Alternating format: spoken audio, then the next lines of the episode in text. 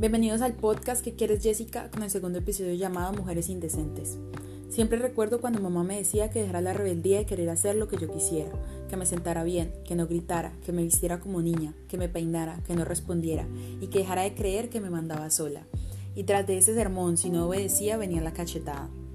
Las mujeres indecentes, según Google, son aquellas que aceptan propuestas indebidas de hombres.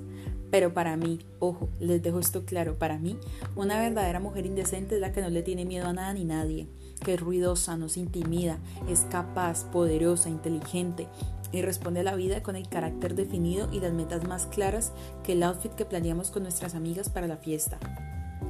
Para la sociedad tradicional considerar tumbar los estereotipos está mal. Las niñas deben ser niñas en todos sus ámbitos e igualmente con los niños. Y aquí entran a participar diferentes conceptos, entre los que están el género, que son códigos culturales y normas morales, como se considera que tenemos que ser según nuestro sexo, los modelos de hombre y mujer que debemos seguir. Luego está la cultura de género, donde se implantan los estereotipos por la sociedad, cómo nos debemos comportar, según el sexo que somos. Y viene la identidad de género, donde está quiénes somos y cómo nos identificamos. Y a partir de esto hablaré de diferentes esquemas que critica la sociedad. Empezamos por la libertad femenina. Para mí es tener total control sobre lo que queremos y hacemos con nuestra vida. Palabras ordinarias, hacer lo que se nos da la gana. Y por eso vernos expuestas a comentarios donde juzgan y dicen que lo que estamos haciendo está mal, porque no es de una mujer decente, ni educada que si queremos salir a rumbear con nuestras amigas cada cierto tiempo y solas, no tenemos metas en la vida. No las pasamos pensando en trago y solo vamos en busca de manes que nos gasten. Y esa se convierte en la única perspectiva que guardan. No importa si detrás de esa mujer está una psicóloga, una abogada o una ingeniera. Aquí solo importa que la vieja sale a rumbear. Que si no deseamos tener una relación estable y solo tenemos los denominados pelos o ganado, somos unas perras interesadas que no somos capaces de tener estabilidad emocional y vamos detrás de intereses. Que si nos escuchan hablar duro con nuestras amigas, nos reímos fuerte y hasta podemos gritar de la emoción de un tema, nos dicen, hey, cálmense, no hablen así, que una mujer no tiene por qué estar gritando. Y ni hablar de las malas palabras, porque esas están vetadas para nosotras. No, parce. Mire esa vieja, se la pasa hablando con groserías, parece de quién sabe dónde o otros comentarios como una mujer decente no se la pasa diciendo groserías.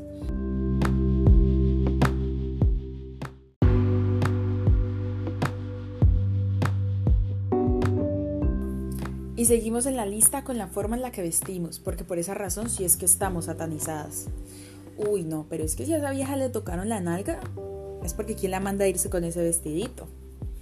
Uy, mire cómo se le ve ese culo de rico con ese chor. Y aparte de eso, el enfrentarnos que no estamos bien vestidas para X cosa.